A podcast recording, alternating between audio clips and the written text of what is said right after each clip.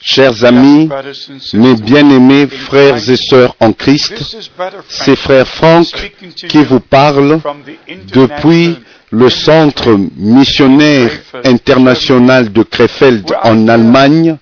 Nous sommes ici dans le centre missionnaire et nous appelons ce ministère ministère apostolique et prophétique avec le seul but, ayant une seule vision, de partager seulement ce que Dieu nous a laissé dans sa parole.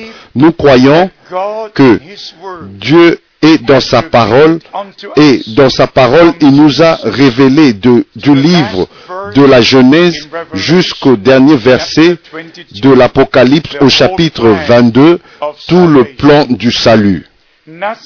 Rien, rien ne peut être ajouté et rien ne peut être retranché de la parole de Dieu. Rien ne doit être changé et rien ne doit être interprété. Et mes bien-aimés, pour être honnête avec vous, chaque parole de Dieu fut, a été interprétée et ce, selon les vues et les compréhensions des pères des églises et des ministres et des docteurs de la Bible et nous comprenons tous que la même Bible a été interprétée dans plusieurs directions différentes et dans chaque église, dans chaque dénomination, elles ont chacune leur propre compréhension et interprétation. Interprétation et ils font, ils se réfèrent à, Dieu et à sa parole et ils, ont, ils vont tous dans des directions différentes. Et c'est comme ça, je dois vous parler dans le nom du Seigneur et partager avec vous la sainte parole originale de Dieu qui dit que les cieux et la terre passeront et toutes les interprétations, tout ce qui a été fait par l'homme passera, mais la parole de Dieu demeurera, demeure éternellement. Et ceux qui font la volonté de Dieu, qui est révélée dans la parole de Dieu, vont aussi demeurer avec le Seigneur pour toujours. Jésus-Christ, notre Seigneur, a dit dans Jean au chapitre 15, si vous demeurez en moi et que mes paroles demeurent en vous, c'est tellement important de faire la différence entre la parole originale de Dieu comme elle est sortie, elle est sortie des lèvres du Dieu Tout-Puissant, comme c'est écrit dans l'Ancien et dans le Nouveau Testament, et entre plusieurs interprétations qui en fait existent sur la terre. Nous pouvons retourner dans le jardin d'Éden quand l'ennemi a donné sa première interprétation et il a mis les doutes sur ce que Dieu a dit et il a donné son propre point de vue et Ève a cru cela, elle a été séduite, elle a été enjolée et elle a, a mis aussi Adam dans la chute. Mes bien-aimés frères et sœurs, chers amis, il y a seulement et il ne peut qu'y avoir qu'une seule vérité originale et plusieurs interprétations. Et la vie de Dieu est seulement dans la parole originale de Dieu. Notre Seigneur a dit, les paroles que je vous dis, elles sont esprit et vie. Et comme c'est écrit dans Jean au chapitre 1 au verset 4, en elle était la vie et la vie était la lumière des hommes. Alors, il était la parole manifestée dans la chair. Il était la semence promise depuis le jardin d'Éden.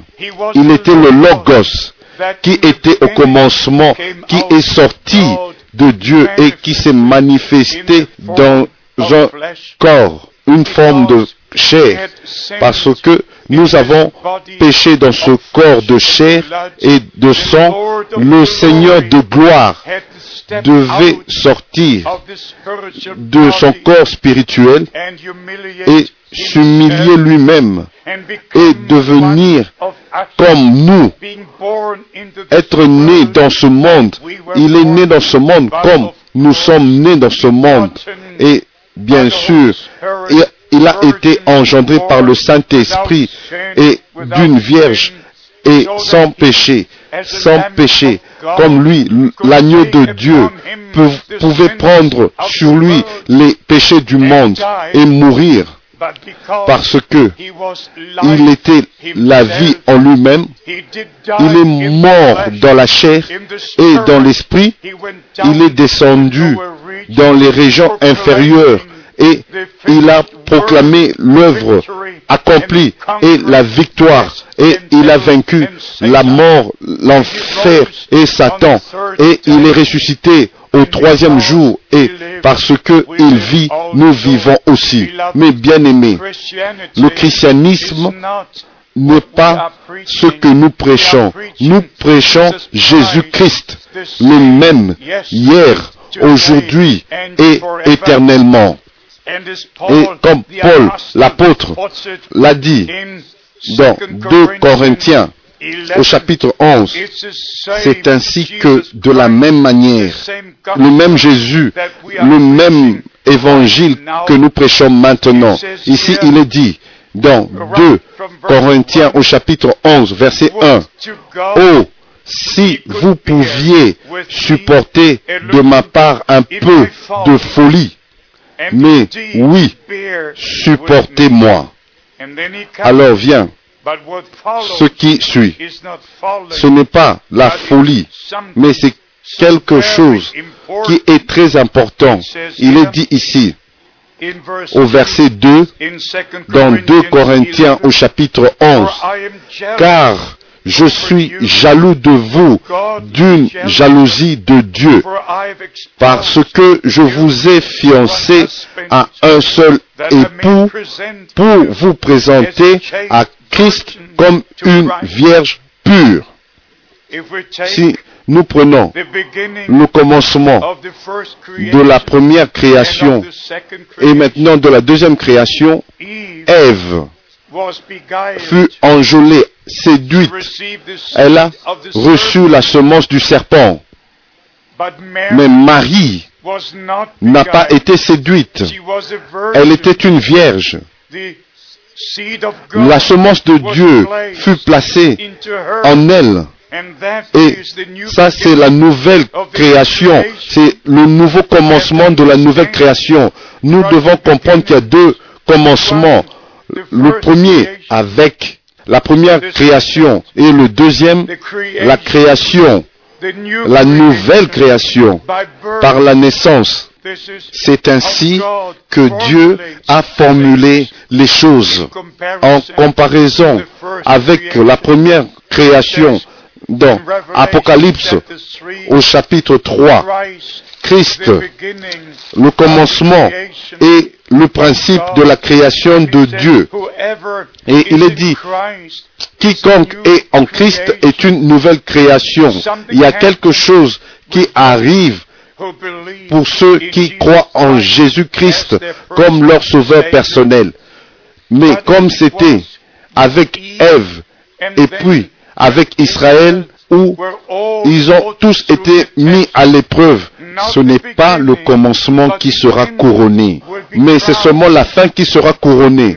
Il y en a plusieurs qui ont eu un bon commencement après la conversion, après qu'ils aient reçu Christ. Ils ont avançaient avec le Seigneur. Et puis vient le temps de l'épreuve, de, des épreuves, de la tentation. Et il y en a plusieurs qui sont tombés. Ils se sont relevés et ils sont tombés.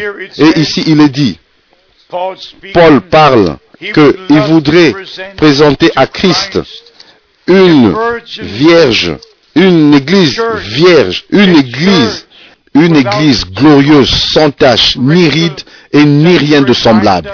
Comme c'est écrit dans Éphésiens au chapitre 5, au verset 27. Sans tache ni ride.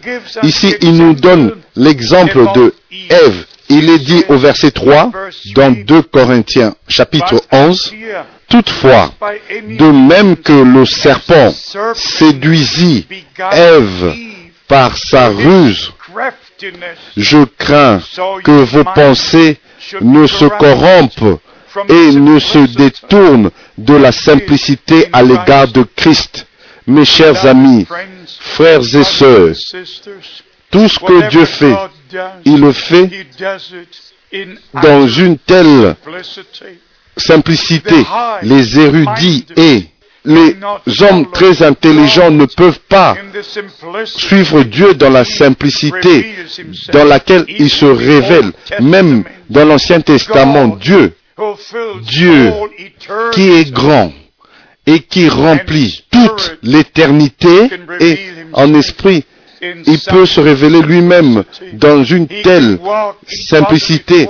Il pouvait marcher dans le jardin d'Éden, dans, dans, un corps spirituel, et il pouvait, pouvait créer Adam à sa propre image. Et il pouvait parler avec Abraham dans Genèse au chapitre 18. Il pouvait parler à Moïse face à face. Et il demeurait toujours l'invisible qui demeurait dans une lumière inaccessible qu'aucun homme n'a vu ni ne peut voir. Il est invisible et aussi dans l'Ancien Testament, il s'est manifesté lui-même dans une forme visible d'apparence. Et si vous suivez cette simplicité, comment Dieu a utilisé ses prophètes, comment il a parlé dans les paraboles, par des paraboles, par les symboles, et il le révélait et il cachait en même temps. Alors, si vous retournez au commencement du Nouveau Testament, vous prenez la simplicité de Jean-Baptiste, l'homme le plus grand, le plus grand homme de Dieu qui ait jamais vécu sur la terre depuis ce jour-là, parce que il n'était pas seulement un prophète, mais il a fait le pont entre l'Ancien et le Nouveau Testament. Il a introduit Jésus-Christ. Il était le prophète promis. Mais par vous-même, regardez à la simplicité de son message. Non, comme un grand érudit qui enseigne ou qui prêche. C'était tellement simple. Regardez comment il était habillé de un vêtement de poil de chameau et une ceinture de cuir afin qu'il puisse serrer son vêtement pour bien marcher. Comment les hommes pouvaient le juger en regardant l'extérieur. Qui est cet homme qui mange du miel sauvage et des sauterelles? Qui est cet homme qui est habillé de cette manière? Ce n'est même pas un prêtre, ce n'est même pas un homme qui a beaucoup étudié. Où a-t-il été? Dans quelle école? Dans quelle dénomination? Dans quelle dénomination il appartient? Il appartenait. C'était un homme envoyé par Dieu avec le message de Dieu pour préparer le chemin du Seigneur, pour amener l'époux et l'épouse ensemble et ayant le message de l'heure. Mes chers amis, si je savais seulement ce qui est arrivé au commencement du Nouveau Testament, je ne vous parlerai pas aujourd'hui. Si je ne sais pas ce que Dieu a promis et fait dans notre génération, je ne devrais même pas prêcher.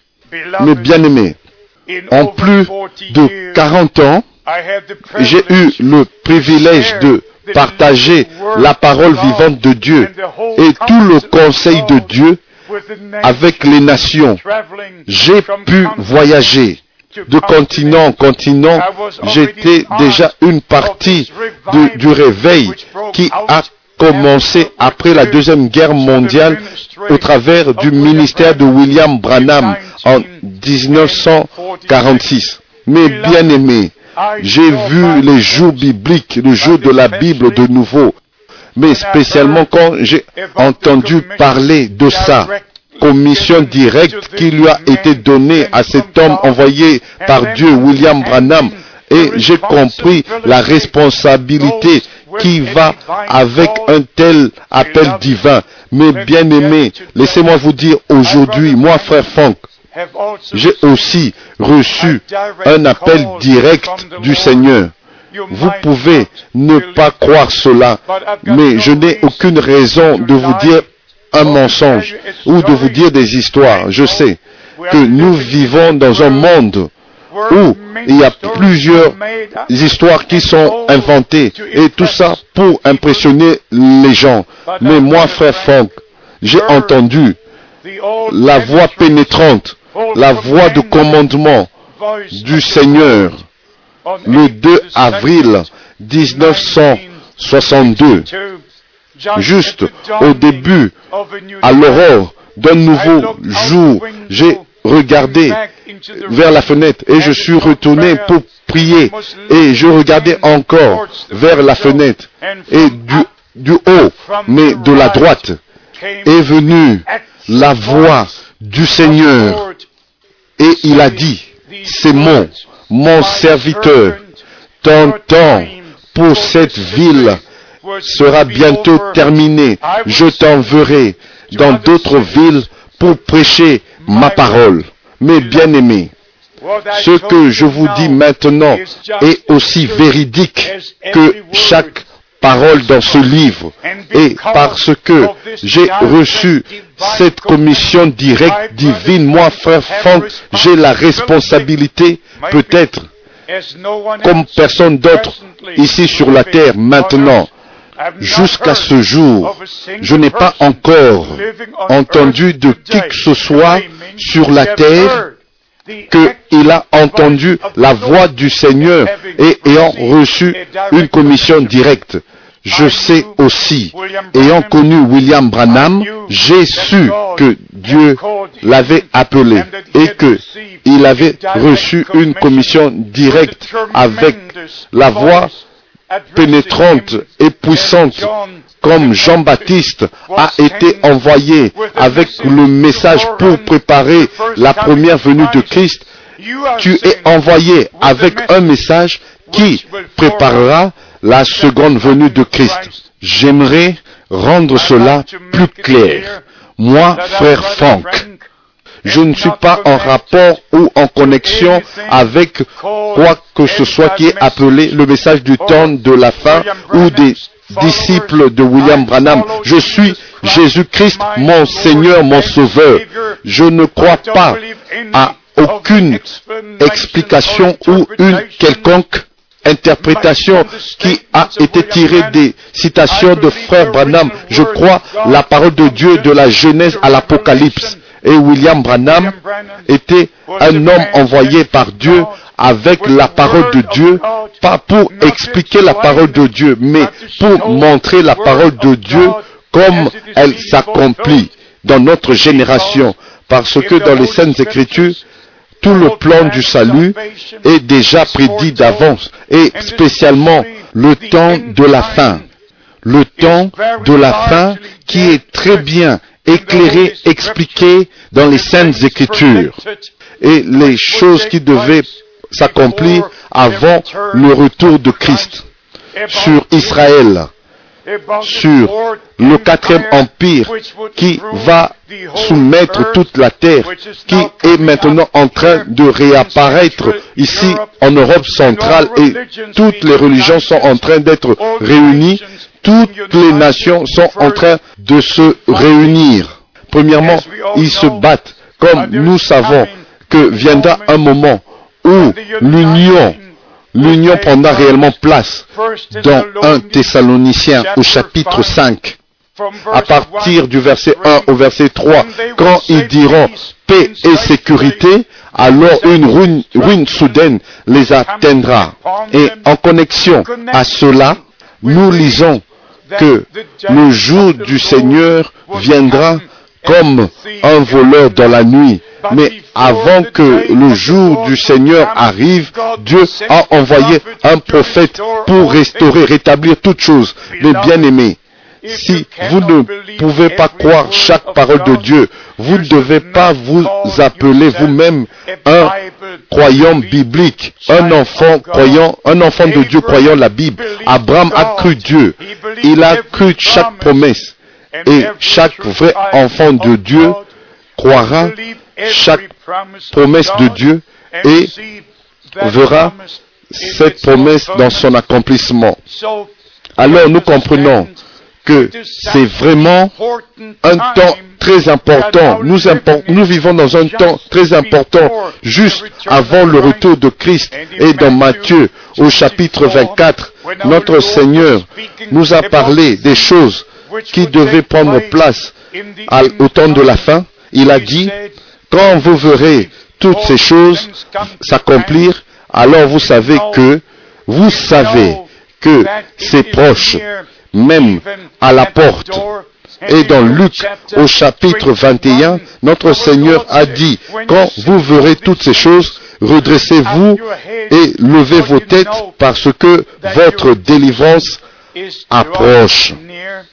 Nous voyons les prophéties bibliques s'accomplir devant nos yeux.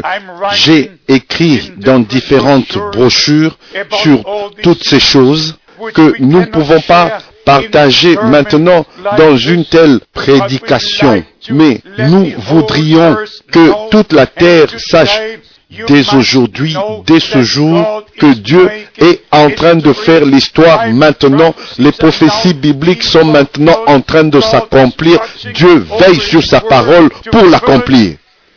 Maintenant, retournons dans 2 Corinthiens au chapitre 11. Il est dit, à partir du verset 4, l'apôtre Paul, avec peine et douleur dans son âme, il fait cette déclaration.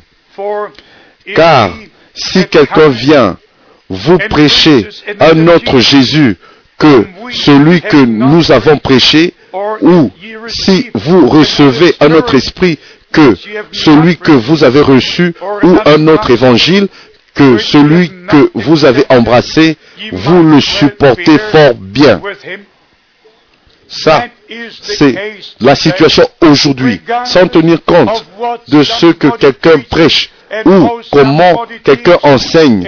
Tous, tous célèbrent célèbrent le christianisme, tous célèbrent le christianisme et les services continuent, la musique est célébrée. Et partout où ces choses se font, il y a un autre évangile qui est prêché, un autre Jésus est présenté, un autre esprit est reçu et a son chemin dans ces différents endroits.